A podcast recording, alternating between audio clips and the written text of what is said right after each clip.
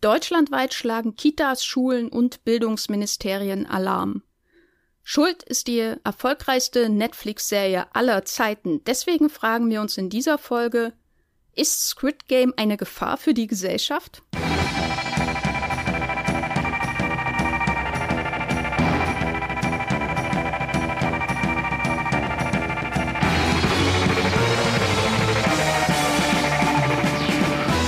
Moin moin und herzlich willkommen hier bei Streamgestöber. Mein Name ist Jenny Jecke und ich kann euch wieder einmal zu einer neuen Folge unseres Podcasts begrüßen, in dem wir jeden Mittwoch über neue Serien und Filme und manchmal auch alte sprechen, die es in Deutschland zu streamen gibt. Dafür bin ich diesmal verbunden mit meiner geschätzten Kollegin, aka äh, Moviepilot Game Master, Lisa Ludwig. Hallo Lisa. Hi. Was machst du bei Movieplot? Ähm, ich bin seit April die Chefredakteurin von Moviepilot und äh, ja, ich äh, freue mich sehr hier zu sein, weil ich schon unfassbar intensiv und viel dieses Jahr über Squid Game geschrieben und gesprochen habe. Und jetzt habe ich dich auch noch so in diese Fänge dieser, dieser Netflix-Hits-Serie so mit eingefangen und heute geht es nochmal ganz richtig tief ins äh, Thema rein, würde ich sagen. Ich bin auch ganz gespannt. Ich kann auch an dieser Stelle bezeugen, dass du die erste Person bist, von der ich von Squid Game gehört habe. Das heißt hier ähm, Trendsetterin, würde ich sagen, in der Moviepilot. Redaktion. Wir sprechen heute über Squid Game, aber vorher habe ich noch einen äh, wichtigen Hinweis.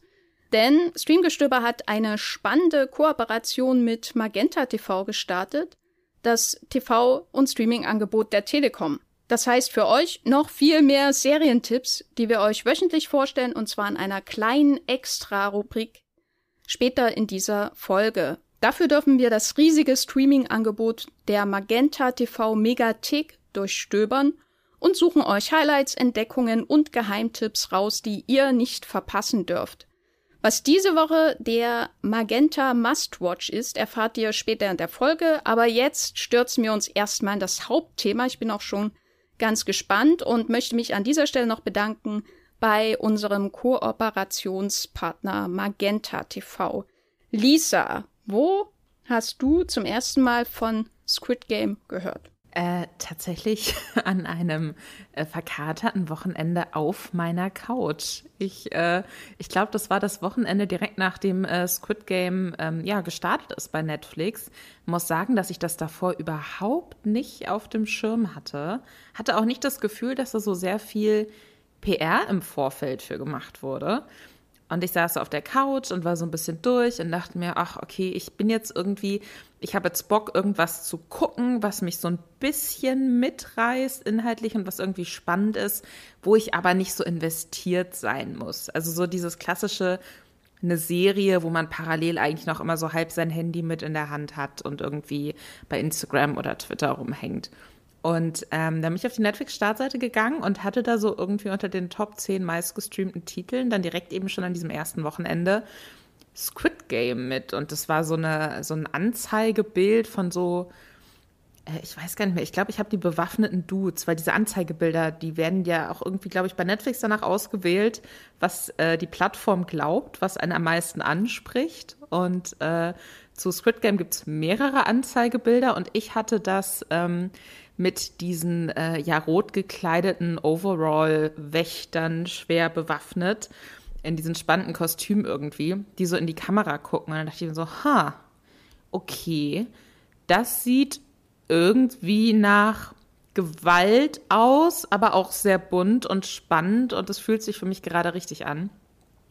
Und dann habe ich angefangen, die Serie zu gucken und dachte, es ist vielleicht so eine Mischung aus, weiß ich nicht, so Drama meets Takeshis Castle Gaming Show und äh, war dann aber total hooked und habe das an dem Wochenende auch noch komplett durchgesuchtet, diese Serie.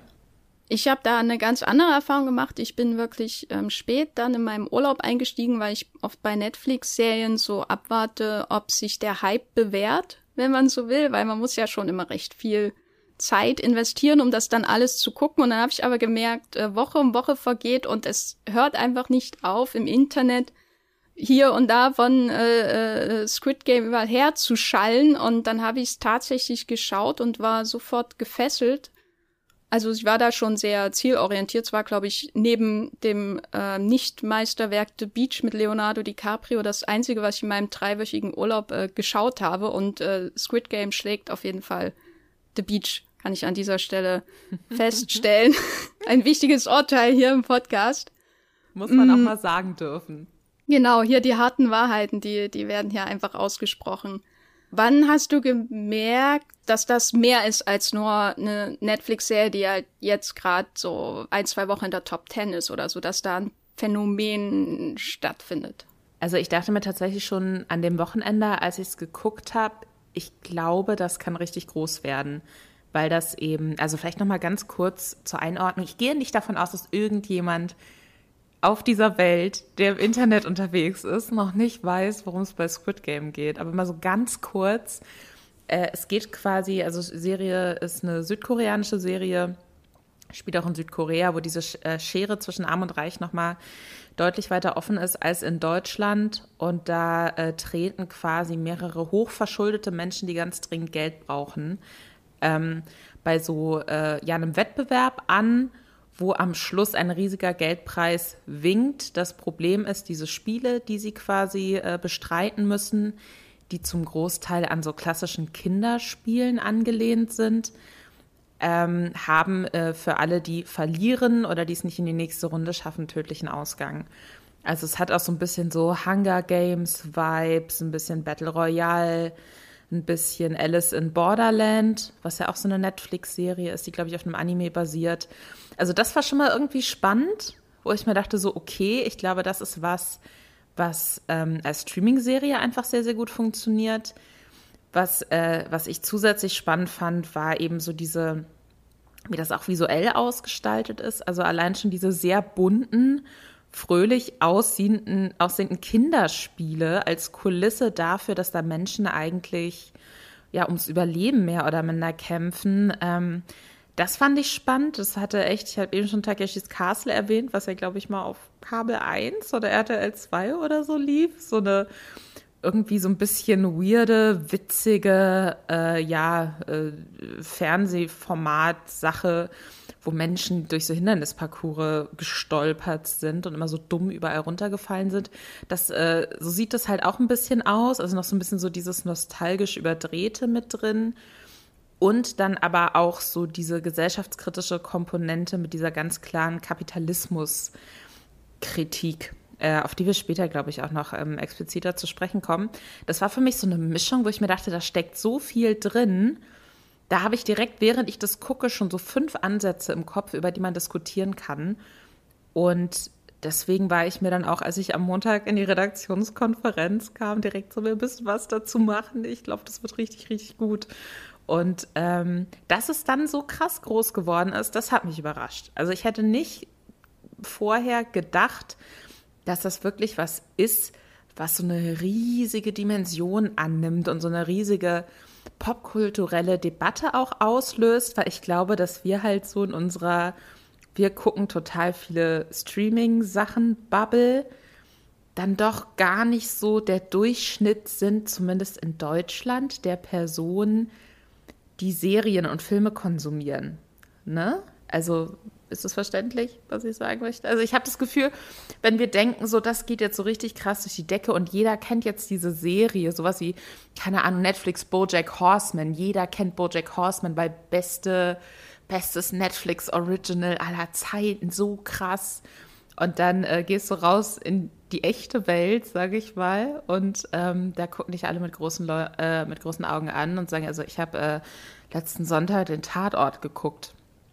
Und deswegen glaube ich, dass es immer noch mal eigentlich so ein bisschen so eine Differenz gibt zwischen dem, was man glaubt, was jetzt gerade jeder auf dem Schirm hat und was das nächste große Seriending ist und dem, was so die breite Masse in Deutschland glaubt, was gerade so das große Popkultur-Ding ist. Und deswegen hat es mich dann doch überrascht, dass Squid Game auch in Deutschland so wahnsinnig groß geworden ist. Aber grundlegend hat die Serie total viele für sich allein auch schon funktionierende Aspekte, die ähm, die halt auch ganz viele verschiedene, glaube ich, so Zielgruppen abholen kann. Ja, also ich glaube, das ist so was, wo alles zusammenkommt, so einmal im Leben, um die perfekte Mischung für eine ultra brutale, sag ich mal, drei Quadranten, nicht vier, darum geht's ja, das darf auch der vierte Quadrant, die Kinder das gucken, äh, Serie irgendwie zu schaffen, die irgendwie allen vielleicht nicht gefällt, aber alle irgendwie reizt und alle vielleicht auch zum Nachdenken anreizt, egal ob die Zielgruppe, die je, wie wir vielleicht, die jeden Freitag schauen, was kommt denn ähm, dieses Wochenende zu Netflix, was schaue ich denn davon, oder aber eben auch Menschen, die ähm, eher zufällig darüber stolpern, weil sie in den Medien davon gehört haben und denken, jetzt muss ich das halt auch mal schauen, wenn alle darüber reden und auch so wirklich absolute Gelegenheitsbinge. Also ich habe im Freundes- und Bekanntenkreis so auch die Erfahrung gemacht, dass Menschen, die wirklich nicht äh, jetzt jeden Netflix-Hype hinterherhecheln oder so und schon gar nicht unbedingt so brutale Serien und Filme ähm, ähm, freiwillig konsumieren, dass die Squid Game schauen. Und die finden das nicht alle awesome oder so, sondern ähm, haben natürlich auch Kritikpunkte, aber es geht immer darum, ich hab, da musste das jetzt auch schauen, vielleicht auch um mir eine Meinung zu bilden, weil das ist was, das ist es wert, sich dem auszusetzen. Was ich jetzt von nichts gegen die Serie. Aber The Witcher nicht unbedingt behaupten würde. Eine, eine sicher unterhaltsame, große Fantasy-Serie, in dem wahrscheinlich immer ein Vielfaches des Budgets von Squid Game geflossen ist. Aber ist das eine Serie, der man irgendwie sich aussetzen muss, um Teil äh, des öffentlichen Diskurses zu sein oder um eine Stellung dazu zu beziehen? Würde ich mal sagen, nicht, außer vielleicht äh, ist die Serie gut oder schlecht. Und Squid Game ist da eine Ausnahme, was ich auch wirklich überraschend fand, weil es ja koreanisch ist. Und der koreanische oder südkoreanische Drama-Hype, also diese, diese wachsende Popularität von südkoreanischen Serien, die ist sicher da, aber ich würde mal sagen, das ist nicht die Zielgruppe äh, automatisch von Squid Game. Das sehe ich eher wirklich bei noch viel jüngeren Leuten. Und Squid Game hat irgendwie junge Leute, manchmal auch zu junge Leute mittelalte, ältere, alle schauen das. Was mich wirklich ähm, immer noch positiv überrascht. Also ich freue mich ja immer, wenn koreanische Filme und Serien irgendwie geschaut werden. Aber dass es die Tragweite annimmt, das ist wirklich Wahnsinn. Hast du Squid Game eigentlich auf Deutsch oder äh, mit Untertiteln geschaut? Ich hab's mit Untertiteln geguckt, weil ich ehrlich gesagt auch im ersten Moment gar nicht dachte, dass, es, dass sie das synchronisiert haben. Also du musst dir halt wirklich vorstellen, so ich, ich hatte davor überhaupt nichts davon mitbekommen. So Serie gerade irgendwie erst online gegangen bei Netflix, äh, ist irgendwie in den Top Ten, aber dachte mir sehr gut, das wird jetzt halt wieder sowas für einen lokalen Markt gedrehtes sein und das haben jetzt vielleicht viele Leute aufgerufen, weil Anzeigebild ähm, ja, sieht irgendwie interessant aus. Das hat mich ja auch dazu gebracht, die Serie überhaupt anzufangen. Aber ich hätte jetzt nicht gedacht, dass, ähm, wobei das weiß ich jetzt auch gar nicht. Ich gucke eigentlich immer im Original mit Untertiteln nach Möglichkeit. Ähm, deswegen habe ich das gar nicht so auf dem Schirm. Aber bei diesen ganzen Netflix Originals werden die regulär immer synchronisiert, zumindestens, zumindest noch so in Englisch, Deutsch, Französisch. Also ich weiß nicht, ich kann nicht sagen, ob das wirklich bei allen der Fall ist aber schon meistens, so mindestens auf Deutsch oder wenn es hierher kommt.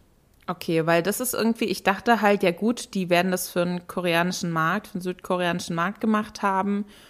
Und dann gibt es halt irgendwie Untertitel dazu, aber das, ich, ich, ich habe gar nicht geguckt, ob es eine Synchronisation gibt. Das habe ich dann tatsächlich auch erst später gesehen und dann auch nochmal, als ich irgendwie äh, für, für andere Podcasts oder auch für so Radio-Interviews dann nochmal über Squid Game gesprochen habe, um mir dann eben die deutschen Quotes, wie sie in der Serie gesprochen werden, rauszugucken, habe ich dann nochmal mit äh, Synchro auch reingeguckt. Fand die Synchro jetzt auch gar nicht so schlecht, muss ich sagen. Also konnte man sich auch anschauen, so auf jeden Fall. Ähm, nee, aber so an sich habe ich es im ersten Schritt auf, äh, auf Koreanisch geguckt und ich glaube, das war auch gut, weil ich jetzt immer so ein bisschen ähm, mitbekommen habe, dass eben auch viele sich so hochgezogen haben an diesem vermeintlichen ähm, koreanischen Overacting.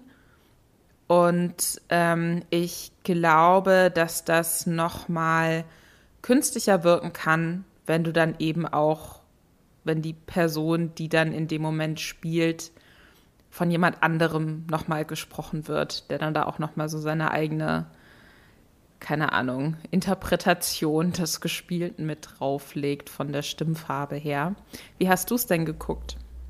Ich habe auch ähm, Koreanisch mit Untertiteln geschaut, was mir, glaube ich, auch geholfen hat, äh, mich darauf zu fokussieren, das wirklich darauf zu achten.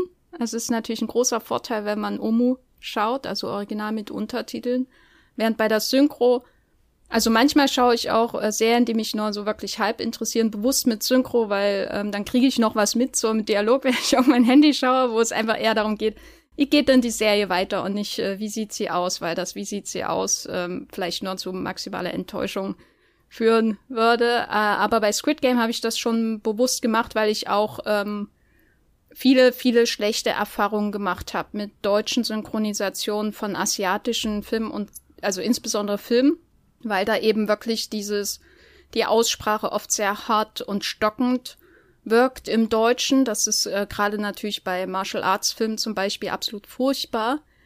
Das, äh, da hat man schon das Gefühl, die kämpfen schon in jedem Gespräch, auch wenn es nur darum geht, sich irgendwie einen Tee zu holen.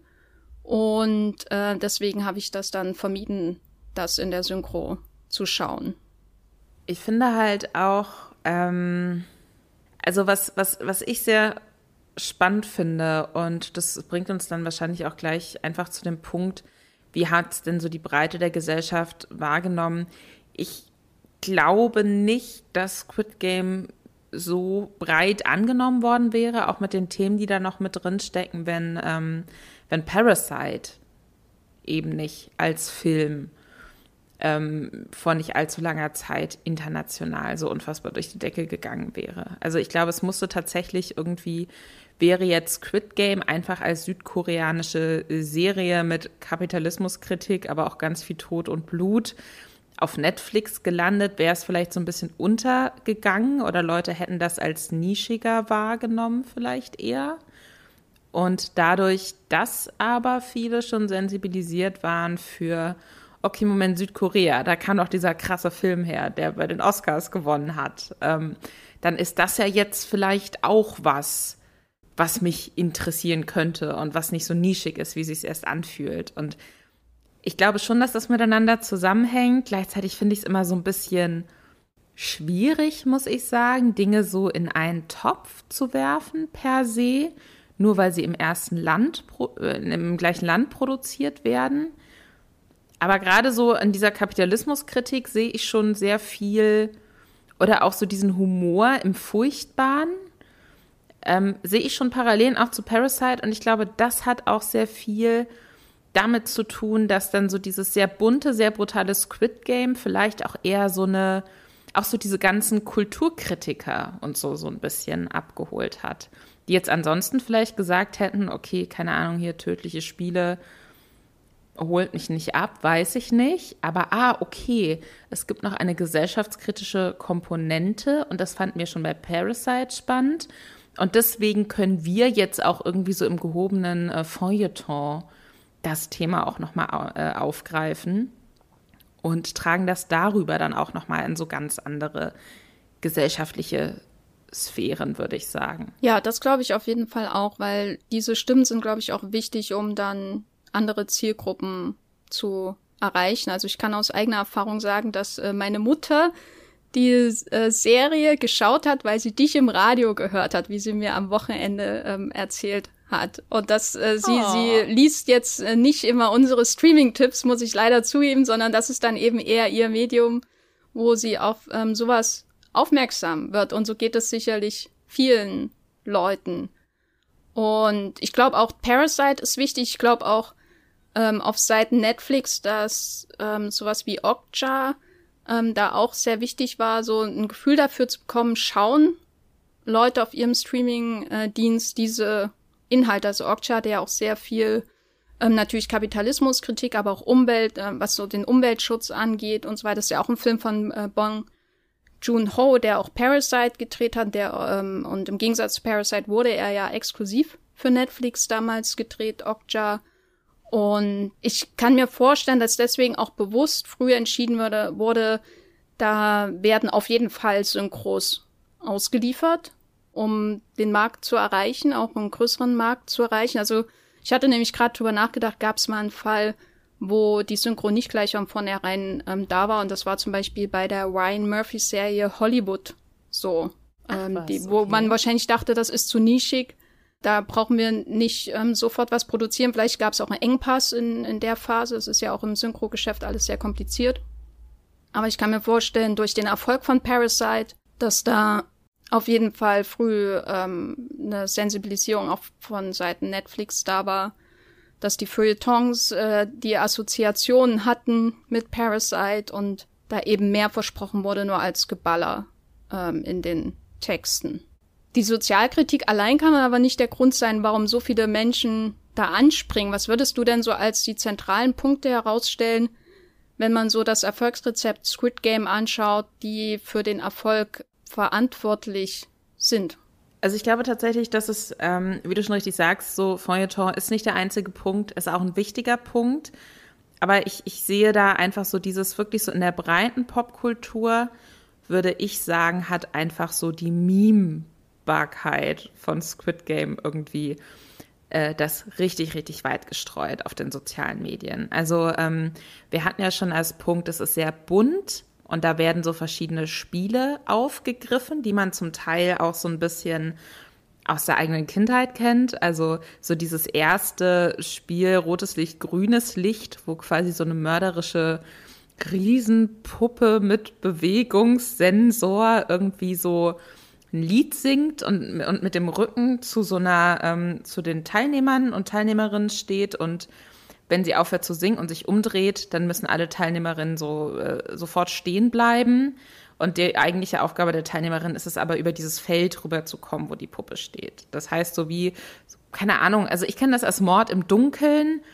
Jemand, ähm, jemand äh, zählt runter oder singt. In dem Zeitraum kann man sich bewegen und muss ein Ziel erreichen. Und wenn die Person aufhört zu zählen oder zu singen oder wie bei Mord im Dunkeln das Licht plötzlich anmacht, müssen alle ganz stocksteif stehen bleiben. Wer sich noch bewegt, fliegt raus. Und das sind ähm, so Dinge irgendwie, die lassen sich ja auch gut zu Memes verpacken oder auch so, man, man hat das Gefühl, man kann das nachspielen oder man kann Witze drüber machen. Ähm, das ist alles sehr, sehr bunt. Es ist, es sind sehr also auch vielleicht, manche bezeichnen das Overacting, aber so die Gesichtsausdrücke der Leute. Es wird halt auch so, das ist nicht irgendwie, keine Ahnung, ein deutscher äh, Independent-Film, wo jemand so sehr nachdenklich ohne Mimik fünf Stunden in einem dunklen Raum sitzt und am Schluss bedeutet das irgendwas zum Zweiten Weltkrieg und der Schuldfrage oder so, sondern da passiert halt ganz, ganz viel. Und je mehr passiert und je mehr auch in Gesichtern von Leuten passiert, umso besser kannst du das in Memes packen. Und dann sind, wurden diese Spiele nachgestellt in irgendwelchen TikTok-Challenges. Ich glaube, ganz viele Leute, bevor die eine Folge ähm, von dieser Serie gesehen haben, haben die schon hunderte von Bildern aus der Serie auf Instagram oder Twitter oder TikTok gesehen und ich glaube, damit holst du dir halt auch noch mal so die breite Masse rein. Und das war auf jeden Fall für die Serie und ich weiß nicht, inwiefern das geplant war. Ich kann mir vorstellen, das hat Netflix dann doch auch überrascht, wie gut das funktioniert hat. Aber das ist natürlich die perfekte Werbung für eine Serie und damit holst du noch mal eine ganz andere Zielgruppe ab, die jetzt vielleicht nicht klassischerweise ansonsten von Netflix sitzt und sagt, okay, ich binge jetzt mal am Wochenende eine komplette Staffel, sondern dann holst du auch die Leute, die vielleicht eher auf Twitch unterwegs sind oder lieber irgendein Videospiel spielen oder so. Wenn man aber die Memes anschaut, da hat man ja, oder zumindest ging das mir so, bevor ich die Serie geschaut habe, da hat man ja schon das Gefühl, das ist eher vielleicht eine skurrile Komödie oder sowas in der Art. Also Im Nachhinein ähm, kann ich mir auf jeden Fall gut erklären, warum zum Beispiel die Gesichter so ausdrucksstark sind, weil das natürlich auch ein wichtiger Gegenpol ist zu der, den kalten, schwarzen Masken, die ihnen entgegentreten, die ja komplett unmenschlich sind. Das, da prallt halt wirklich so die, die entgrenzte Menschlichkeit auf diese komischen Maskensoldaten im Grunde. Und das ist ein wichtiger äh, Gegensatz so für, für das Funktionieren, glaube ich, auch der Serie. Aber als ich das damals gesehen habe, bevor ich es geschaut habe, dachte ich so, ist das jetzt eine, eine lustige Satire?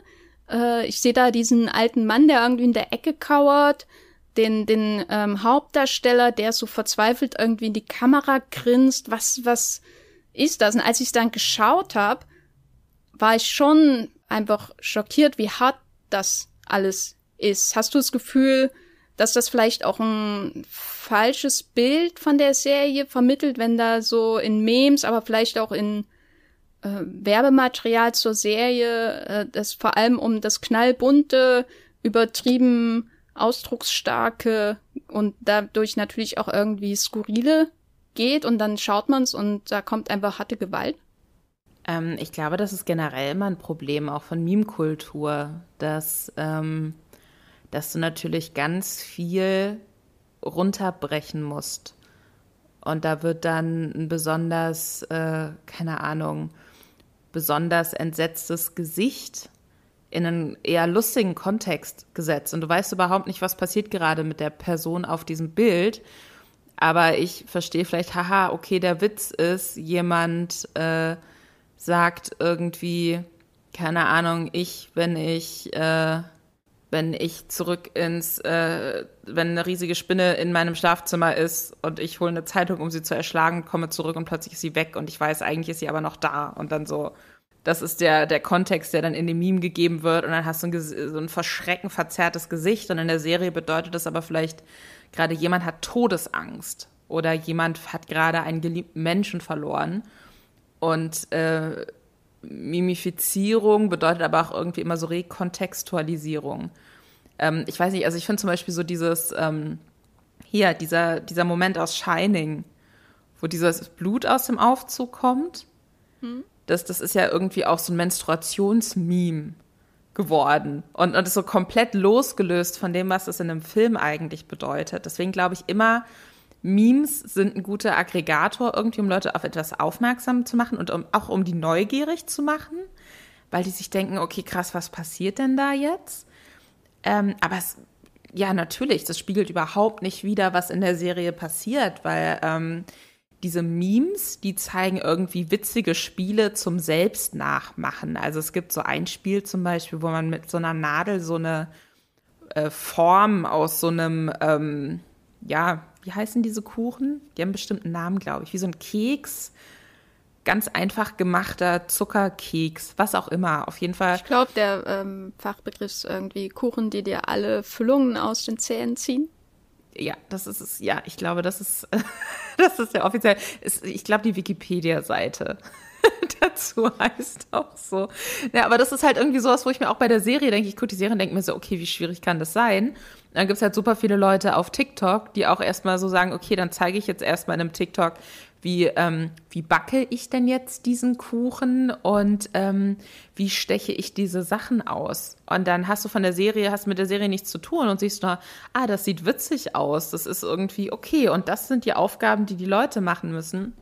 Und dann fehlt dir aber komplett der Kontext, weil du dann eben nicht siehst, wie links und rechts die Leute, die ihre Kekse oder Kuchen da zerbrechen bei der Aufgabe, äh, erschossen werden. Und das siehst du nicht. Du siehst nur das Bunte und wie gesagt, die Optik, das ist wirklich, ähm, ich finde, dieses Bunte wird halt dadurch sinister und furchtbar und macht das alles nochmal schrecklicher, weil du halt die, den schrecklichen Kontext hast dazu in der Serie. Wenn du es aber nur in einem Meme siehst, dann könnte das alles sein. Dann könnten das halt wirklich einfach Kinderspiele sein, satirische Überhöhungen, Takeshis Castle, ja, vielleicht stirbt da auch mal jemand dabei, aber es geht nicht darum, Menschen abzuschlachten.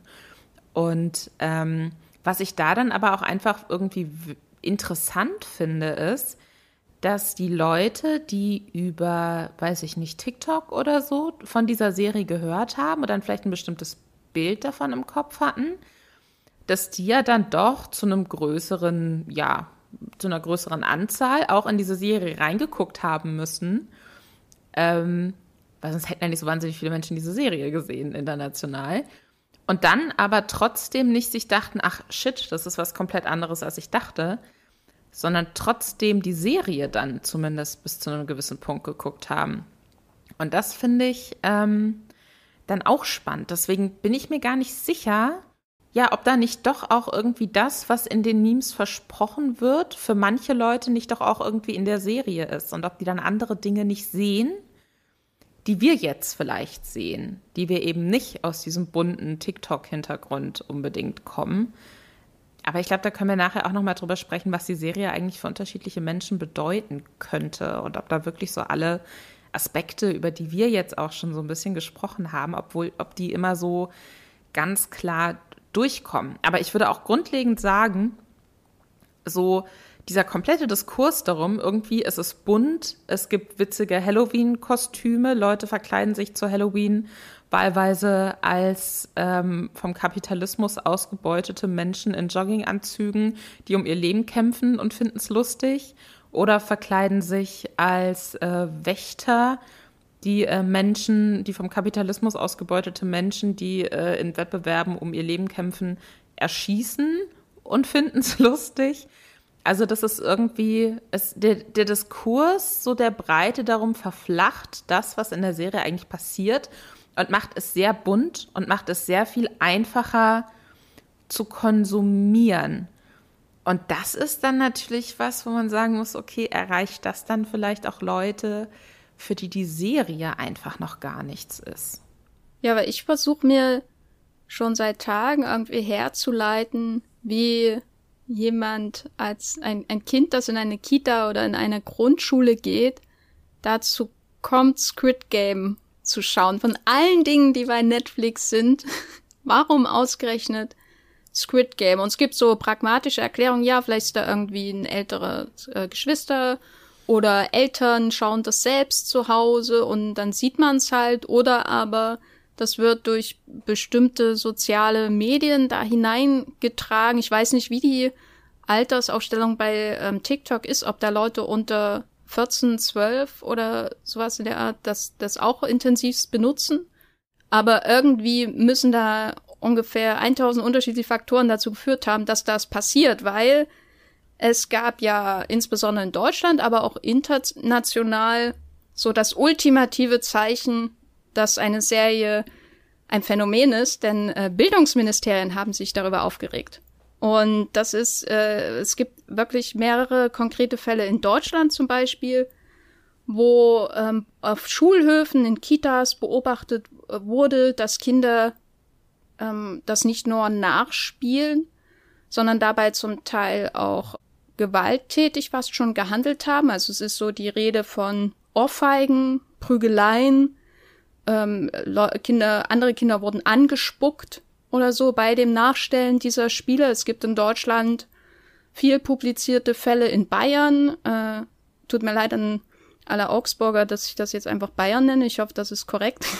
ähm, Schleswig-Holstein, Hessen, Niedersachsen. Ähm, ich habe auch Fälle in, in Großbritannien gefunden und in Amerika vereinzelt auch, aber da habe ich das Gefühl, dass die Diskussion sich um andere Dinge dreht, was vielleicht auch dann noch mal später interessant sein wird. Es gibt so knackige Überschriften wie Angst vor Squid Game, Hilfe, mein Kind ist ein Killer. In der Tipp äh, Berlin vielleicht nicht stellvertretend für alles. Oder ähm, Experten raten Eltern zu Verbot, warum Squid Game für Kinder gefährlich ist. Und äh, ich als ähm, gebürtige Thüringerin kann an dieser Stelle auch sagen, das Thüringer Ministerium warnt vor der Serie Squid Game, äh, was äh, ich weiß nicht, typisch Thüringen irgendwie ist, das Bildungsministerium dort.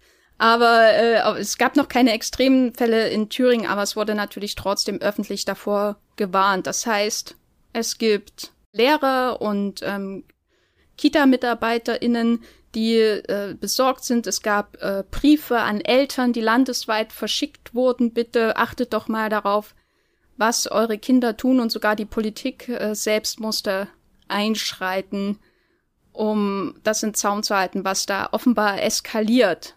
Und das ist ja erstmal was, was ich äh, in der langen Zeit, seit Netflix zum Beispiel Serien produziert, nicht so erlebt habe, muss ich sagen. Also klar, es gibt natürlich frühere Fälle, über die wir vielleicht noch sprechen werden, in denen Medien ähm, so eine fast schon Hysterie ausgelöst haben. Aber für eine Serie ist das schon in den letzten zehn Jahren, würde ich sagen, außergewöhnlich, oder? Total. Also ich muss sagen, ich finde solche Diskussionen auch immer ein bisschen dämlich, weil, also ich, ich finde es total spannend, wie dann immer so einer bestimmten Sache ganz, ganz viel zugeschoben wird, als wären Kinder ansonsten komplett ohne jegliche schwierigen Einflüsse. Aber dann kommt dieses eine popkulturelle Gut und das macht alles kaputt. Ich glaube, dass es, ähm, dass es total wichtig ist, bei sowas auch immer wieder zu sagen, so Squid Game ist halt explizit keine Kinderserie. Und wenn jetzt Kinder zum Beispiel nur Zugang über dieses, es gibt doch auch so Netflix-Kinder-Accounts oder nicht, ja, wo dann eben schon. Solche Sachen nicht angezeigt werden. Ich habe zum Beispiel, ich nutze den Disney Plus-Account meines äh, siebenjährigen Neffens und äh, deswegen kann ich äh, die neuen The Walking Dead-Folgen nicht gucken, so, äh, weil die da nicht angezeigt werden, weil das halt für sein Alter nicht zugelassen ist, so. Und ähm, das ist auf jeden Fall schon mal so ein Punkt, dass Netflix ja jetzt nicht so tut, als hätte es da so ein neues, tolles Kinderformat, was eigentlich das Falsche vermittelt, sondern das ist explizit ein Format, was sich an reifere Personen richtet. So. Ähm, das ist Punkt eins. Zum anderen finde ich halt auch so dieses, das dann immer auch so, und dann spielen die die Spiele nach. Und das ist ja total gewalttätig, so wo ich mir denke, so, also diese Serie, also einer der unique selling points des Squid Game ist ja quasi, dass da klassische Kinderspiele genommen werden, die nicht nur in Südkorea irgendwie da sind, sondern die eben auch sowas wie Tauziehen und so, das äh, kennt man ja jetzt hier in Deutschland auch oder eben dieses rotes Licht, grünes Licht in Variationen habe ich das in meiner Jugend in Deutschland auch gespielt. So. Und bei mir hieß das Mord im Dunkeln, was jetzt halt auch nicht, keine Ahnung, Umarmen im Dunkeln hieß. Ne? Und ich glaube, dass total viele Kinderspiele, wenn man sich da mal ein bisschen intensiver mit auseinandersetzt, eigentlich einen sehr gewalttätigen Hintergrund auch haben. Irgendwie. Also ähm, alles, was irgendwie mit so, so Fangen und dann werden Leute eingesperrt oder äh, keine Ahnung, Brennball, Leute werden mit Bällen abgeschossen und sind dann raus und so. Das ist ja alles dann doch immer erst, da geht es immer um Gewinn und Verlieren. Und da geht es eben oft auch so Räuber und Gendarm oder weiß ich noch damals äh, Cowboy und amerikanische Ureinwohner, würde ich heute sagen, äh, richtigerweise. Ähm, damals hat man für dieses Spiel definitiv einen diskriminierenderen Ausdruck verwendet. Und da wurden ja ganz klar irgendwie äh, so tatsächliche Menschenrechtsverletzungen gamifiziert quasi. Also dass ähm, Punkt eins, dass Kinderspiele an sich immer was ganz, ganz ähm, Positives und Freundliches sind und dass da eine Serie kommen muss, die äh, Fun Fact eben auch auf klassischen Kinderspielen basiert, die dann äh, Kinder dazu bringt, gewalttätige Sachen zu spielen, das ist halt totaler Quatsch. Und das finde ich auch so ein bisschen, das hat, entbehrt für mich nicht einer gewissen Ironie, wie so komplett ähm, nicht ähm, sich dieser Ironie bewusst, sich darüber so ausgetauscht wird und so ereifert wird. Also ähm, das finde ich schon ziemlich quatschig, muss ich sagen. Diese Diskussion darum, ähm, sind diese Spiele jetzt, äh, verrohen die unsere Kinder, das finde ich kompletten Bullshit. Wie, wie nimmst du das denn wahr? Also die, die Debatte finde ich an sich auch überzogen. Ich glaube, da ist auch ganz viel Unkenntnis einfach äh, dabei, was das eigentlich ist und was das soll. Squid Game, ich glaube, diese weit verbreiteten Bildern von den Anzügen zum Beispiel und äh, diesen unheimlichen äh, geometrischen Masken, das führt dann zu so einer, zu so einem kompletten Unverständnis, zu einer grundsätzlichen Unheimlichkeit. Was ist, was machen denn meine Kinder unter dieser Maske so der Art? Was ist denn das? Was, was, was soll das? Das ist ja so diese Angst auch, dass meine Kinder da irgendwas machen, worauf ich keinen Einfluss habe. Und gleichzeitig denke ich mir aber auch, die Einzelfälle sind schon irgendwie so stirnrunzelnd für mich. Also wer, wo, wo ist da das dann falsch gelaufen? Ich glaube, die Serie an sich ist natürlich nicht dafür verantwortlich, dass das passiert. Aber ich finde schon äh, relevante Fragen, die man sich danach stellen könnte, sind, ist die Kindersicherung bei Netflix eigentlich genug? Oder mhm. sollten, äh, sollte das anders geregelt werden?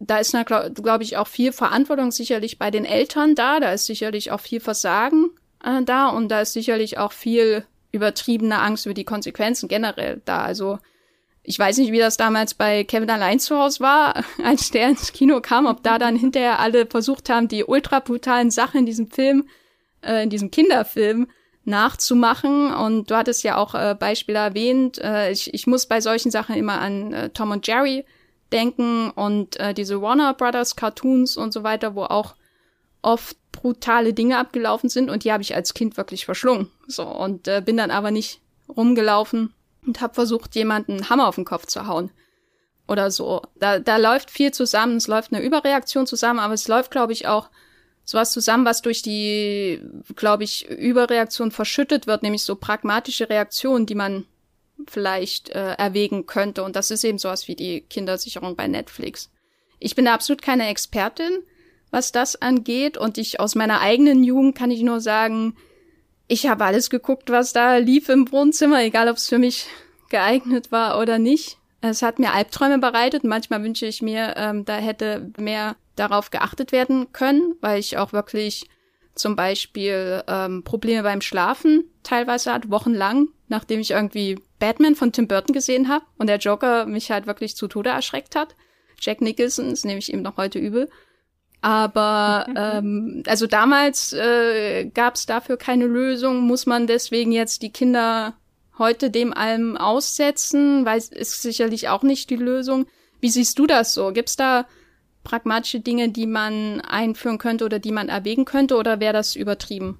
Also ich glaube halt, dass wenn es so eine große Angst gibt, was das mit Kindern macht oder wenn man mitbekommt, mein Kind spielt jetzt Spiele, die angelehnt sind, in welcher Form auch immer, an etwas, was ähm, eine Serie gerade aktuell auf Netflix zeigt, die offensichtlich nicht für Kinder geeignet ist. Warum sie nicht für Kinder geeignet ist, darüber sprechen wir gleich, glaube ich, nochmal auch äh, detaillierter. Aber dann wäre ja jetzt als, gut, ich bin keine Mutter, aber meine ähm, jüngere Schwester hat ein Kind, so. Und die spricht halt mit ihrem Kind über Sachen. Und, und das ist, ich weiß, ist ein komplett mind-blowing Ding irgendwie so, aber also mein, meine erste Intuition wäre jetzt auch zu sagen, ähm, wenn ich sehe, dass mein Kind das mitbekommt, dann frage ich doch erstmal, hey, ähm, was ist denn das für eine Serie? So, weil ähm, vielleicht haben die Kinder diese Serie auch gar nicht unbedingt geguckt, sondern haben das halt tatsächlich einfach über Social Media mitbekommen und dann irgendwie hören, sagenmäßig sich selbst zusammengereimt, was bedeutet das jetzt? Und dann finden sie es gerade so ein bisschen cool und witzig, ähm, was zu spielen, was so grob auf dem basiert, was, worüber gerade jeder spricht. Ähm, bedeutet aber nicht, dass die sich tatsächlich irgendwie mehrere Folgen lang angeguckt haben, wie Menschen in den Kopf geschossen wird. Und ähm, das wäre dann natürlich auch nochmal was anderes, als wenn jetzt, keine Ahnung, in Spielen explizit ähm, nachgestellt werden würde, wie Menschen in den Kopf geschossen wird. Das weiß ich halt nicht. Also ich, ich finde es so ein bisschen schwierig, weil ich, ich glaube halt, Kinder sind, Kinder werden immer alles nachahmen, was sie irgendwie aufschnappen können. Und ich glaube, wenn wir in einer Gesellschaft Leben, in, in der per se Spiel auch immer bedeutet, dass es Gewinner und Verlierer geben muss. Und dass ähm, so ein, zum Held sein oder zum Sieger sein auch immer eine bestimmte Art von Brutalität und Gewalt dazu gehört und sich über andere so erheben zu müssen, dann werden Kinder halt auch weiterhin nach Spielen suchen, die genau da reinpassen. Und das hat dann nichts mit einer bestimmten Netflix-Serie zu tun oder mit, ähm, weiß ich nicht, früher vielleicht irgendeinem Buch oder äh, ich meine, diese, diese Killerspieldebatte ist ja auch immer, das war mein allererster Gedanke so. Oho, Ego-Shooter, sie machen alle unsere Kinder zu Terroristen. Und ähm, das ist natürlich auch Quatsch. So, ich glaube, dass es sicherlich ähm, eine gewisse Abstumpfung geben kann, dass bestimmte Reize als nicht mehr ganz so schlimm oder schockierend wahrgenommen werden, wenn man ihnen permanent ausgesetzt ist. Und dass es auf jeden Fall Bilder und Dinge gibt, die für Menschen erst ab einem bestimmten Alter oder mit einer bestimmten Reife ähm, zu gucken sein sollten. Deswegen gibt es ja auch Alterseinstufungen, denen man idealerweise folgen sollte oder an denen man sich orientieren sollte. Ich glaube aber, dass ähm, ein einziges Stück Popkultur nicht komplett überschreiben kann oder verändern kann, was in Menschen sowieso schon angelegt ist. Und wenn jetzt wirklich die Serie Squid Game dafür sorgen sollte, dass äh, Kinder sich gegenseitig auf dem Schulhof totschlagen oder Eltern glauben, ihre Kinder tun das, dann wird das nicht durch eine Serie ausgelöst worden sein, sondern dann muss es irgendwo anderweitig schon angelegt worden sein. Und ähm, ich glaube, das ist die Diskussion, die man haben muss, parallel zu der Diskussion, die du schon angesprochen hast, von wegen, funktioniert denn diese, diese Alterssperre äh, ja, bei Netflix in, de, in einer Form, in der sie funktionieren sollte? Oder kann nicht jedes Kind, was eine Fernbedienung bedienen kann, auch einfach aus dem, sich aus dem Kinderaccount ausloggen und mit dem Elternaccount einloggen? Ich glaube, das sind viele Diskussionen, die zielführender sind als so diese moralische Panik, die da wieder hochgekocht wird und die natürlich auch ganz viel damit zu tun hat, mit Leuten, die sich vielleicht gar nicht so intensiv mit der Materie auseinandersetzen oder die einfach die Schuld irgendwo anders hinschieben wollen, weil sie ja ansonsten mit ihren Kindern sprechen müssten. Albtraumvorstellung, würde ich sagen. ich würde auch sagen, es ist eher ein Symptom so. Äh, die, die Krankheit, äh, wenn man so will, liegt ganz woanders.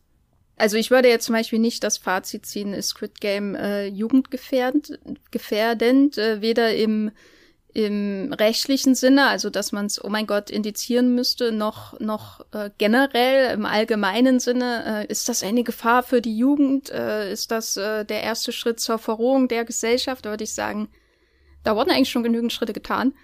Aber was man schon auf jeden Fall, glaube ich, diskutieren könnte, ist so die Frage, was gibt es denn in Squid Game, insbesondere was so die Gewaltdarstellung angeht, für Elemente, die vielleicht zwingend dazu führen sollten, dass es bei jünger, wenn jemand, wenn ein jünger Zuschauer oder ein jüngerer Zuschauer das gesehen hat, dass da eine Einordnung erfolgt. Was unterscheidet denn zum Beispiel die Gewalt von Squid Game von der Gewalt der rohen, brutalen Gewalt, die Macaulay Culkins Held in Kevin allein zu Hause ausübt.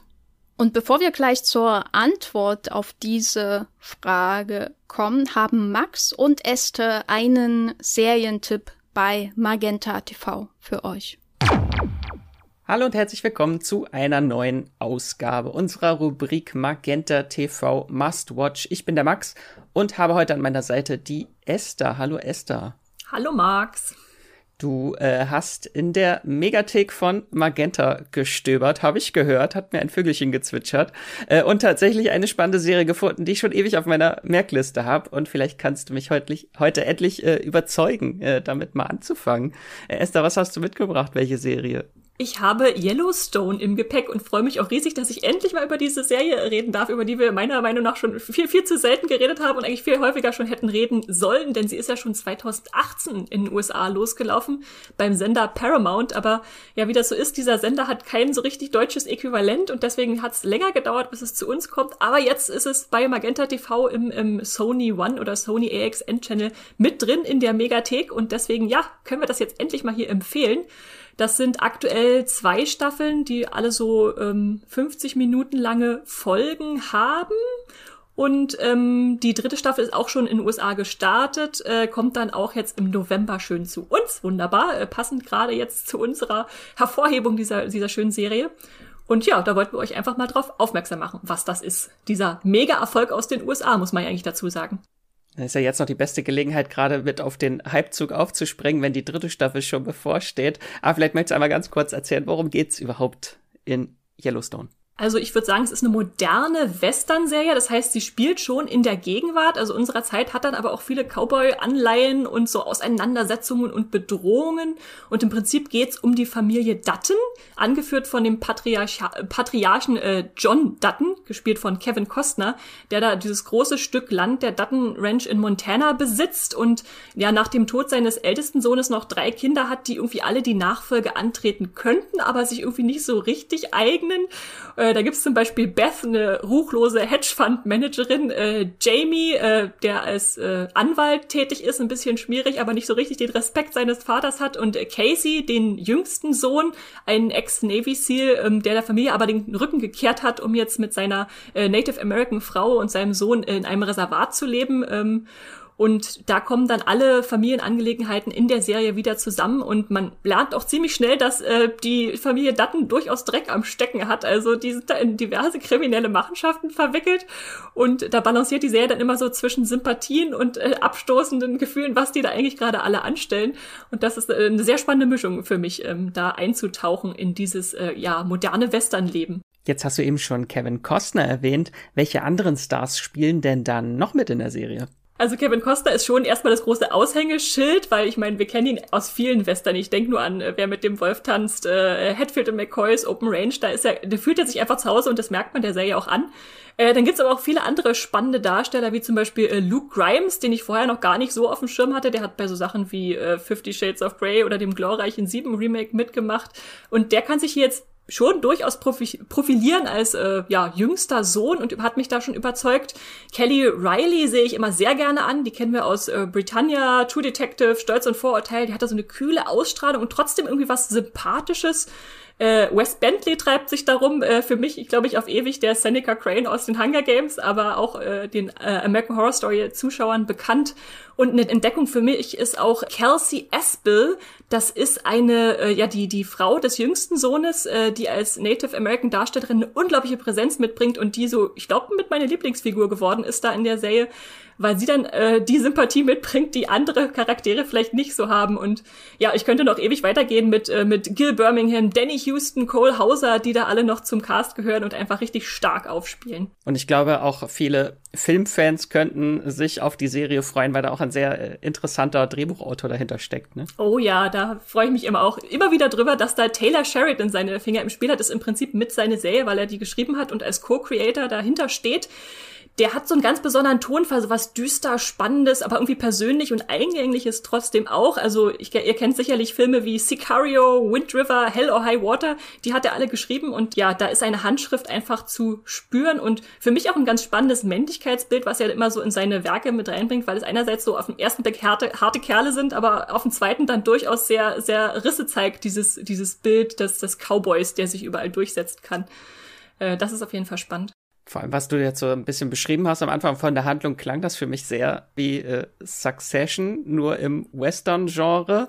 Gibt es da noch andere Serien, mit denen man das vergleichen könnte? Das ist tatsächlich auch der Vergleich, den ich gebracht hätte, wobei man im ersten Sorry. Augenblick denkt, ja, ja, kein Problem. Äh, weil man im ersten Augenblick denkt, ja, eher so Western-Serien, vielleicht Deadwood oder Justified oder Godless, aber das sind gar nicht so die Serien, mit denen ich es vergleichen würde, sondern schon Succession, einfach wegen dieser Intrigen- und Nachfolgefrage, vielleicht auch ein bisschen Game of Thrones, obwohl das natürlich völlig andere Genres sind, aber doch so vom Figurenensemble Sinn ergibt, weil, weil die sich einfach aneinander messen und einander ausstechen und manchmal verbünden sie sich und manchmal sind es dann wieder die ärgsten Feinde.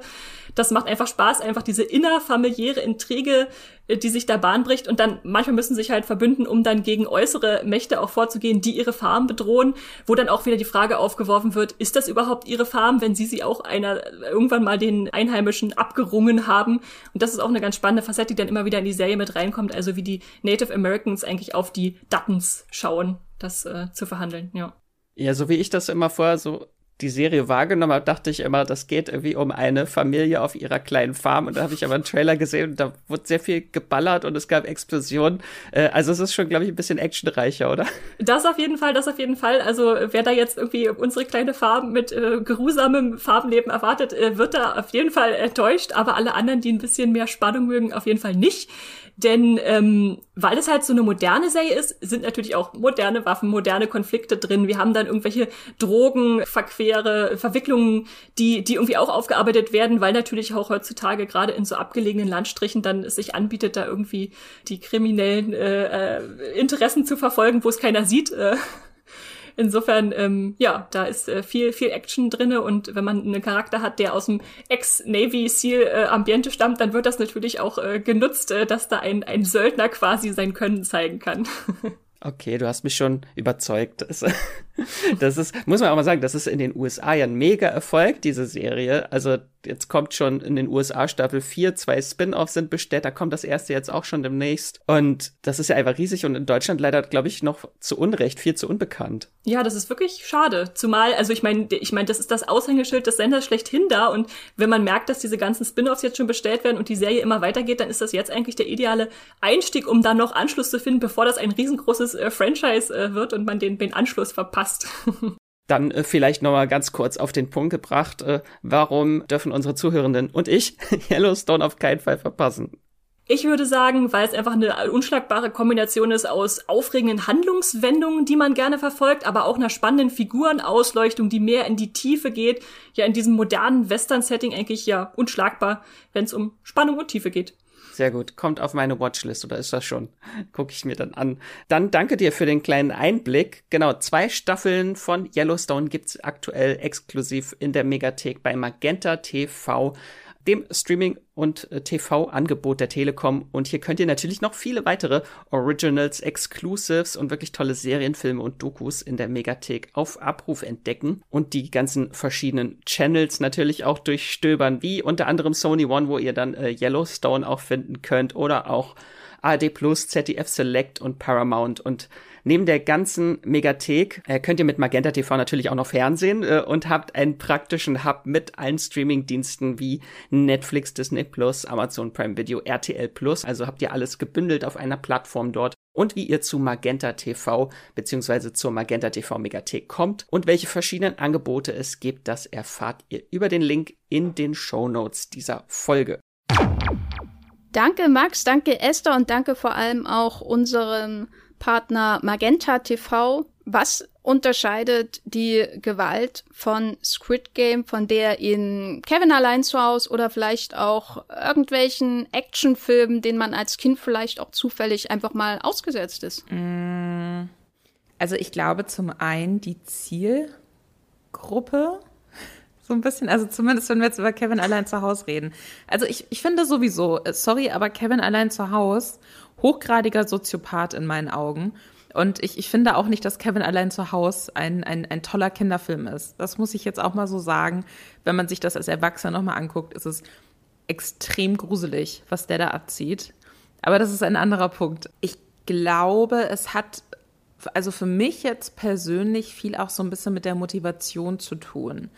Weil wenn ich, ähm, nehmen wir nochmal Kevin allein zu Hause, wenn ich mir das da angucke, dann verletzt, werden dann natürlich auch Menschen verletzt und es werden Pläne geschmiedet, wie man sich anderer Menschen erwehren kann. Aber es gibt irgendwie einen Grund dafür. Ne? Also es gibt quasi diese bösen, bösen Einbrecher und die wollen in dieses Haus rein und der arme Kevin muss sich da jetzt irgendwie verteidigen und hat dann noch ein bisschen Spaß dabei, wenn sich diese Leute, bösen Menschen verletzen.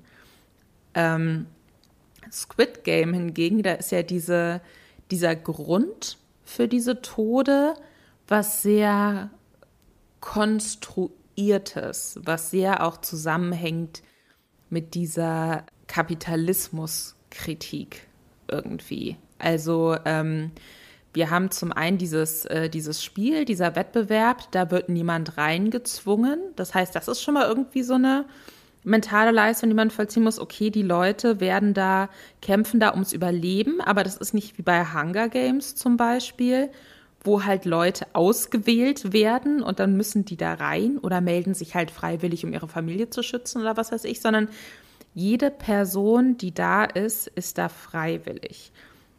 Die Personen sehen keinen anderen Ausweg, weil sie in einem kapitalistischen System leben ähm, in, und das Gefühl haben, in einem Spiel, wo sie ums Überleben kämpfen, haben sie mehr Chancen, als wenn sie in ihr echtes Leben zurück müssen. Aber das ist sehr konstruiert. Das ist ein sehr großer gesellschaftskritischer Überbau, den man als Kind und auch als junger Erwachsener so vielleicht noch gar nicht richtig umreißen kann. Und dann hast du natürlich diese, ähm, dann hast du natürlich diese Art von Gewalt auch, die zum Großteil nicht so wahnsinnig emotional eingebettet wird. Ne? Dadurch, dass da so viele Leute ganz nebensächlich ausscheiden, ähm, hast du einen riesengroßen Kill-Count nach wenigen Folgen, ohne dass, und, und, du verstehst, dass es furchtbar ist, aber du, das, die Serie lässt dir nicht so richtig Zeit, das jetzt zu verarbeiten, was da eigentlich passiert und setzt das dann nur bei den Figuren in so einen größeren Kontext, die äh, uns sowieso schon als Hauptfiguren irgendwie dargestellt werden. Und ich glaube, so dieses, ja, ich glaube, dieses sehr konstruierte Gewaltding, dass man nicht so, dass man nicht unmittelbar einen klaren Grund dafür auch gezeigt bekommt, warum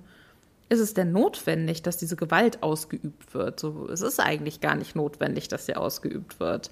Das, ähm, ich glaube, das macht es vom Gefühl her nochmal ganz anders und schwieriger einzuordnen. Ja, ich glaube, die, die Motivation der Heldinnen äh, ist da, glaube ich, auch wichtig, weil wenn wir zum Beispiel Marvel-Filme schauen, da werden ja äh, in jedem Film äh, meistens um die 100 äh, Lebewesen getötet. So, also insbesondere bei den Avengers-Filmen. Da ist ja äh, in den späten äh, Marvel-Filmen der, der letzten Jahre ist ja das Finale schon immer so dieses Schlachtgebilde, wo ganz viele ähm, Gute äh, äh, losrennen und äh, ganz viele böse Aliens, Roboter, was weiß ich, oft irgendwelche undefinierbaren Aliens quasi massakrieren. So, das ist eigentlich so ein Bild aus dem Kriegsfilm, was in den MCU-Filmen, die sehr bunt und so weiter sind, ähm, dann eingebunden wird durch die Nutzung von Aliens zum Beispiel als ähm, Gegen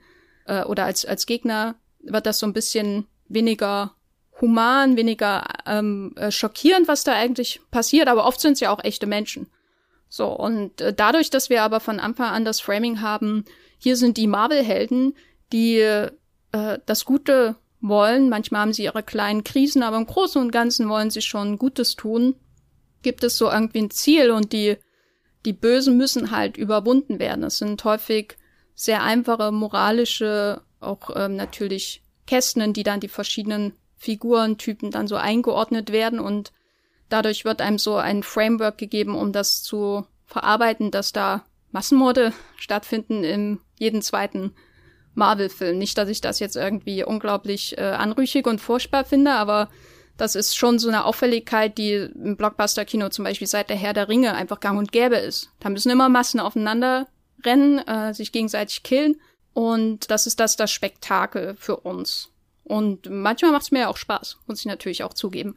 Und, und bei Squid Game hat man im besten Falle den Beweggrund, man, man will halt das Spiel überleben, aber im Großen und Ganzen machen das ja alle eh nur für Geld. Und das ist auch sowas, wenn man da den Kontext nicht hat, warum die in diese Lage gebracht werden, sowas auf sich zu nehmen, um Geld zu verdienen letztendlich, dann wirkt das eben auch völlig wahllos, weil es halt wahllose Gewalt auch ist. Ja, da, das ist einfach so ein, wie du ja auch schon gesagt hast, Konstrukt, äh, das da in Gang gesetzt wird durch das Spiel, das, wo, wo Menschen wie, also dann nur noch als Humankapital quasi verwendet werden und sie werden dann halt ausgesondert, wenn sie nicht mehr nützlich sind für das Spiel und das alles, wie sich dann später natürlich in der Serie herausstellt, zur Unterhaltung von sehr schlecht geschriebenen internationalem Publikum mit viel Geld und furchtbaren Schauspielern. Und das ist sowas, was, als ich das geschaut habe, Das hatte ich ja schon angedeutet, was mich schon sehr schockiert hat erstmal. So, weil es hatte ich wirklich nicht erwartet, dass, dass die, ähm, dass da einfach so ständig erschossen wird, erschossen wird, erschossen. Das hat ja auch sowas, irgendwas sowas Automatisches. Man weiß ja, dass es dann kommt ähm, nach Folge vier oder fünf und es passiert und es passiert. Äh, und äh, für mich, muss ich sagen, wurde es nicht abstumpfend. Wie war es denn bei dir? Mhm, ich, ich, muss sagen, dass ich das tatsächlich, ähm, es klingt jetzt total komisch, aber ich versuche das zu erklären. Ich, ich habe das fast als positiv wahrgenommen, dass ich nicht das Gefühl hatte, es geht Tod oder keine Ahnung, Mord wird jetzt so äh, lustvoll inszeniert. Weißt du, weil wenn ich so an tödliche Spiele denke, wo Menschen um ihr Leben kämpfen, da denke ich halt irgendwann dann doch auch an Saw oder sowas, wo man dann halt auch sieht, okay, hier wird jetzt der Arm durch die Mangel gedreht oder hier, keine Ahnung, hackt sich jemand das Bein ab, um zu überleben und so.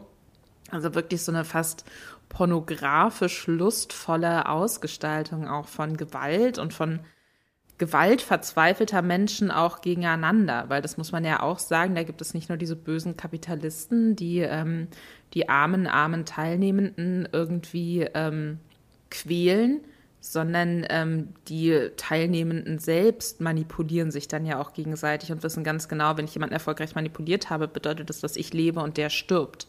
Also ähm, das passiert ja auch noch. Aber ich muss sagen, so dieses einfach nur nee, okay, die sind jetzt disqualifiziert, die werden jetzt eliminiert und das so, so kalt und so wenig, ähm, wenig brutal stimmt ja auch nicht, ne? Weil Tod ist immer die ultimative Brutalität irgendwie. Mord ist die ultimative Brutalität, aber da sind jetzt keine Leute, die sagen, haha, und jetzt äh, inszenieren wir diesen Tod noch dramatisch und groß, weil sich irgendwie unsere Geldgeber daran aufgeilen, sondern Tod passiert sehr, sehr schnell eigentlich. Am Schluss weicht sich das nochmal so ein bisschen auf, aber das ist dann auch nicht unbedingt ein Tod, der durch ähm, die Spielleiterinnen und Spielleiter ausgeführt wird, sondern durch die Teilnehmenden aneinander. Aber ich dachte mir die ganze Zeit so, okay, Tod ist, ist einfach die, die logische Konsequenz aus dem, was passiert, wenn man eliminiert ist in diesem Spiel, wo es um alles geht. Aber es wird nicht so aufgeilend inszeniert, wie das so manche andere Serien oder Filme machen, die ähnliche, die ähnliche Elemente haben. Deswegen habe ich das tatsächlich in dem Moment eher als positiv wahrgenommen. Also ich bin auf jeden Fall auch froh, dass es nicht ähm, oder meistens würde ich sagen nicht als überstilisiertes Spektakel irgendwie inszeniert wird. Also ich denke eher an ultra dramatische Zeitlupen, äh, äh, ultra dramatische Reaction-Shots, aufschwellende Musik und so weiter. Also das meine ich mit der der Inszenierung als Spektakel. Das ist eben das, was man zum Beispiel aus Actionfilmen kennt. Der Tod wird der, der Tod behält, ähm, zumindest was die Spiele angeht, schon über weite Strecken seine Beiläufigkeit, so eine erschreckende Beiläufigkeit, wo ich auch das Gefühl hatte, dass das ähm, so die Stärke irgendwie der Serie dann auch ist. Also ich hatte immer den Eindruck, dass wenn die Serie davon abweicht und äh, in so einen konventionellen Detektivplot zum Beispiel hineinkommt, der ja auch mit Gewalt dann endet äh, in mehrfachen Stufen, also ich meine jetzt hier speziell den Polizistenplot, dann wirkt die Gewalt eben so ähm, wie in jedem, wie in jeder anderen Serie und die verliert an Bedeutung. Die ist eigentlich nur noch dazu da, um so den Plot ein bisschen anzureichern mit, mit Liedern von Kunstblut. So. Da, das hat, das hinterlässt auf mich keinen Eindruck oder so. Ich denke da nicht darüber nach, warum ist das jetzt so, wie, wie das da ist. Und wenn, äh, als ich Squid Game geschaut habe, muss ich schon sagen, da hatte ich dann öfter überlegt, woher kenne ich denn diese Art von Inszenierung? Ähm, gibt es irgendwie koreanische Filme, die das auch so machen? Gibt es andere Serien, wo ich das äh, schon gesehen habe? Warum nimmt mich das jetzt so mit? Und ähm, die Hunger Games sind mir völlig egal. Und da muss ich schon sagen, dass mein äh, größter oder meine größte Parallele, äh, die immer wieder aufkam, ähm, in mehrfacher Hinsicht schon ich würde mal sagen, äh, das größere Genre des äh, historischen Gräueltatenfilms, das ich hiermit erfinde, ist und ähm, speziell aber natürlich Holocaust-Filme. Holocaust-Filme haben einen zentralen Unterschied, würde ich sagen, zu Squid Game. Dort hat man häufig auch so massenweise Erschießungen, die irgendwie ganz plötzlich und oft auch nebenbei passieren. Also Schindlers Liste ist natürlich ein sehr berühmtes Beispiel dafür. Aber was man dort häufig hat, ist auch noch so die, die emotionale Reaktion von anderen, das ähm, Schreien zum Beispiel und Weinen von anderen Figuren, die mit den Toten irgendeine Verbindung haben. Nicht immer, aber das ist schon sowas, wo ich sagen würde, da ist auf jeden Fall natürlich ein zentraler Unterschied zur Ästhetik der Gewalt in, in Squid Game. Aber dieses, dieses Nebensächliche einfach erschießen, als wäre das jetzt einfach nur irgendein ein Pappmaché-Ding, was jetzt umgeworfen ist und ist dann eben raus. So in der Art, als wäre das einfach, als wäre das Menschenleben wirklich gar nichts mehr wert und nicht mal das Spektakel wert des mhm. Kinos an sich. Das, ähm, muss ich sagen, ist meine einzige vergleichbare Assoziation nach Squid Game wirklich der Holocaust-Film. Und das liegt auch nicht nur an den Erschießungsszenen, sondern zum Beispiel auch an den Szenen äh, mit den Öfen, die, die natürlich auch angeschlossen wird, wo auch so dieses Fabrikartige dieses ganzen Geschehens nochmal in den Vordergrund gerückt wird. Dann dachte ich aber auch, ist das jetzt total übertrieben, diesen Vergleich heranzuziehen? Ist das, äh, ist das äh, nicht ähm, irgendwie herabwürdigend gegenüber dem Holocaust-Film? Man muss ja auch immer sagen, das ist ja auch letztendlich, sind ja auch letztendlich Inszenierungsstrategien, das ist ja auch irgendwie ein Genre. Auch wenn sie sich mit natürlich äh, furchtbar dunklen Kapiteln der deutschen Geschichte äh, beschäftigen, ist es ja auch irgendwie äh, einfach Regelwerk, das dahinter äh, äh, oft steckt und deswegen ähneln die sich ja auch so häufig in ihrer Gewaltdarstellung. Und ja, ich weiß nicht, ich weiß nicht, was mein nächster Schritt ist, aber das ist für mich die Erklärung, warum mich die Gewalt nie kalt gelassen hat. Ich weiß aber nicht, ob das gefährlich ist. Ich kann mir aber vorstellen, dass das ähm, schwer zu verarbeiten ist dann für Kinder zum Beispiel, wenn man äh, keine gut böse, kein gut böse Framing im Hintergrund hat, die ähm, vielleicht ähm, schwer zu verstehende Motivation und dann so eine Gewaltdarstellung, die man nirgendwo anders herkennt. Was ich da gerade spannend finde, ist, dass wir das jeweils komplett unterschiedlich wahrgenommen haben. Aber was wir beide gemeinsam haben in unserer Interpretation der Gewalt ist, dass wir uns sehr viel dazu denken. Was, also, dass, dass, ähm, dass, dass du sagst, so diese Beiläufigkeit, dieses Entsorgen von Menschen, denen jede Menschlichkeit genommen wird, weil ihr Leben offensichtlich nichts wert ist oder wert war im Serienkontext, dass sich das sehr berührt und dass ich sage, okay, aber Gott sei Dank äh, geilen sie sich äh, nicht auch noch visuell daran auf, wie hier Menschen umgebracht werden. Und wir haben aber beide dabei im Hinterkopf, äh, es ist schon schlimm, dass hier Menschen umgebracht werden. Und ich kann mir vorstellen, dass wenn man diesen jeweiligen Überbau und Hintergrund, den wir uns zum Gesehenen ähm, dazu denken, dass wenn der fehlt, dann sieht man vielleicht wirklich einfach nur, ja, okay, aber werden halt ausgeknipst. So, also, ne, das ist irgendwie so, haha, der wird erschossen. Oder, oh, krasse Szene, da werden total viele Leute einfach so abgeknallt und jetzt nächste Szene. Ähm, ich glaube, dass dieser, dieser bewusst kalte Umgang damit, der auch wieder mit dieser Kapitalismuskritik zusammenhängt, um zu sagen, das sind die Menschen, die in dieser Gesellschaft nichts wert sind.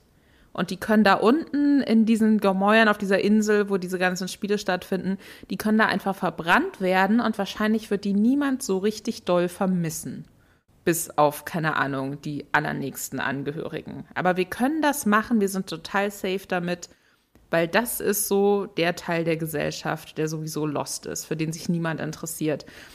Das hat ja ganz viel mit dieser Kapitalismuskritik zu tun und allein das schon, wie das dann auch bewusst so gezeigt wird, soll ja was ausdrücken. Und wenn einem aber dieser Überbau fehlt, beziehungsweise dieser Unterbau fehlt, dieser gesellschaftskritische Unterbau fehlt, dann sieht man da wahrscheinlich tatsächlich andere Dinge.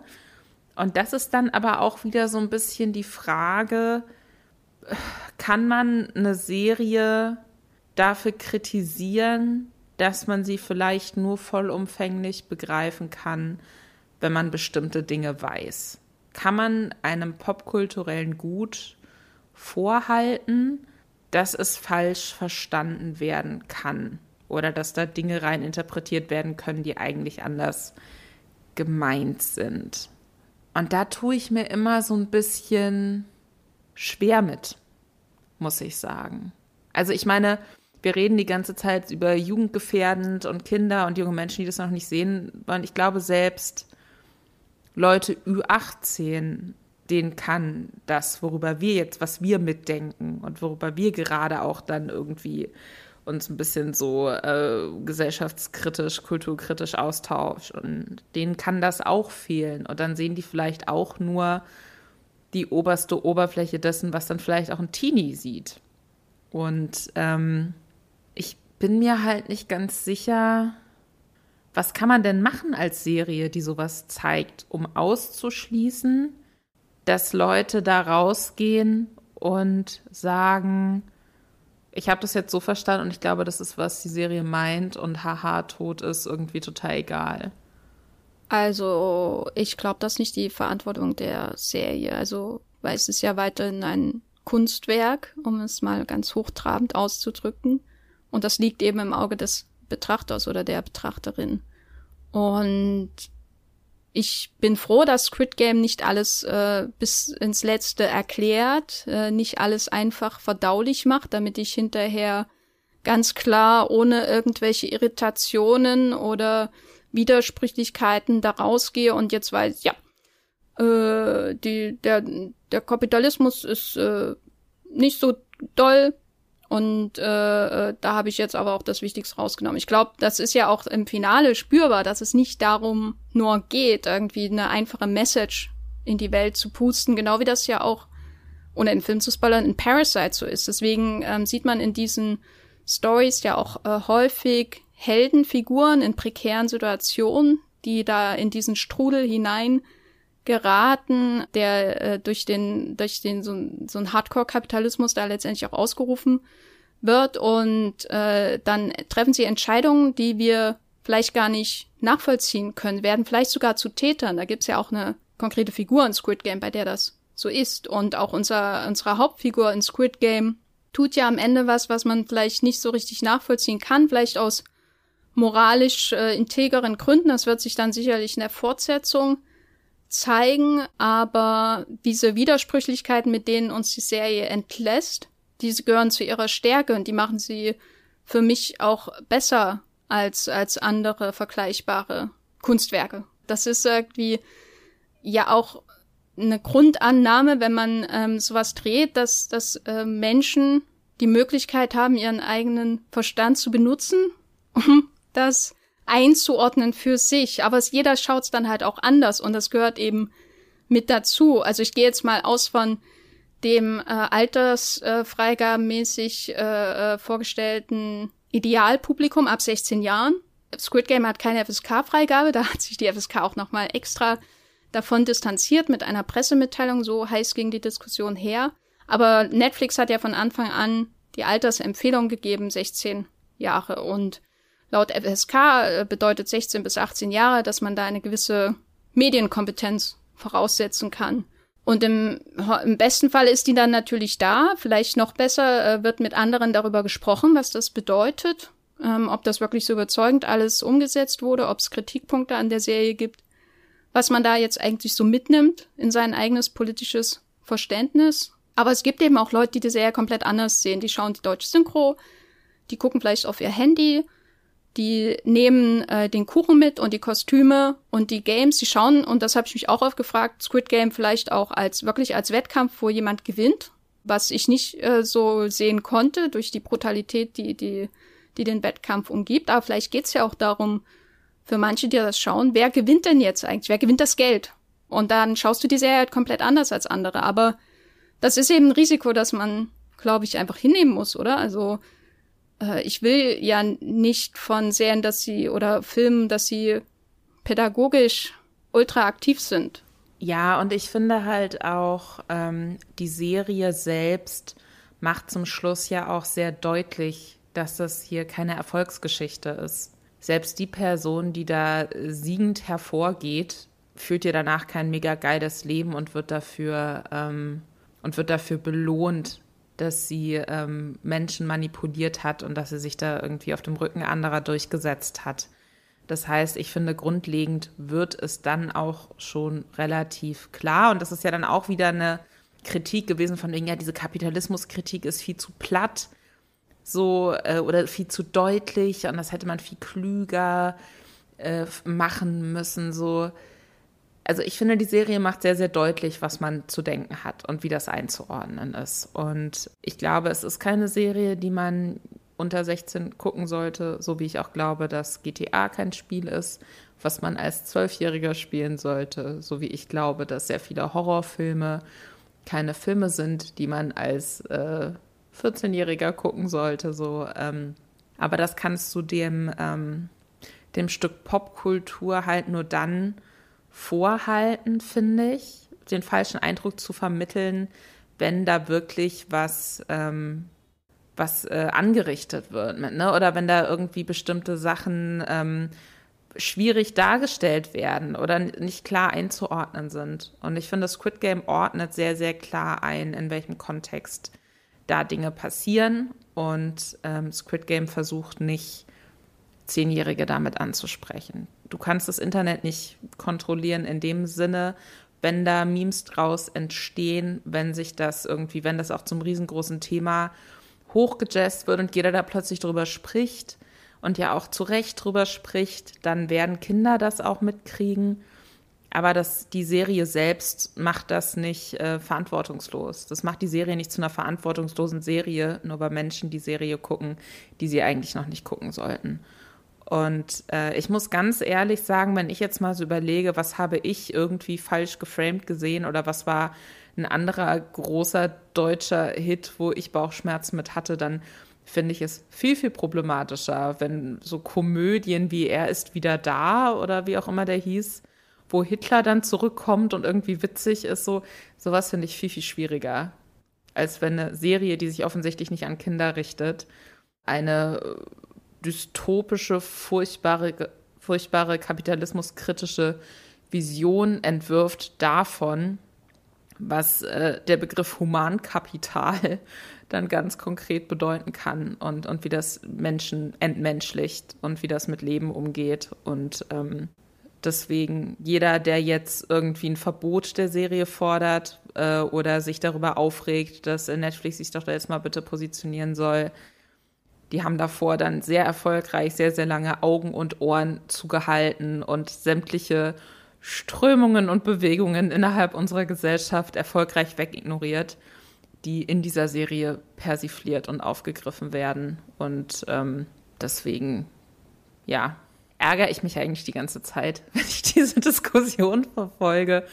Und äh, was aber nicht bedeutet, dass man nicht auch einfach dafür sorgen sollte, dass Kinder Dinge, für die sie zu jung sind, halt dann vielleicht auch einfach nicht gucken, oder?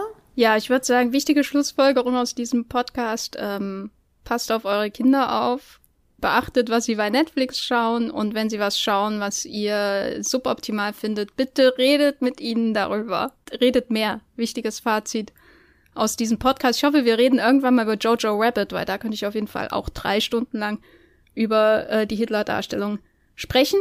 Ähm, das ist aber jetzt nicht mehr Themes, Thema dieser Folge von ähm, Stream Gestöber.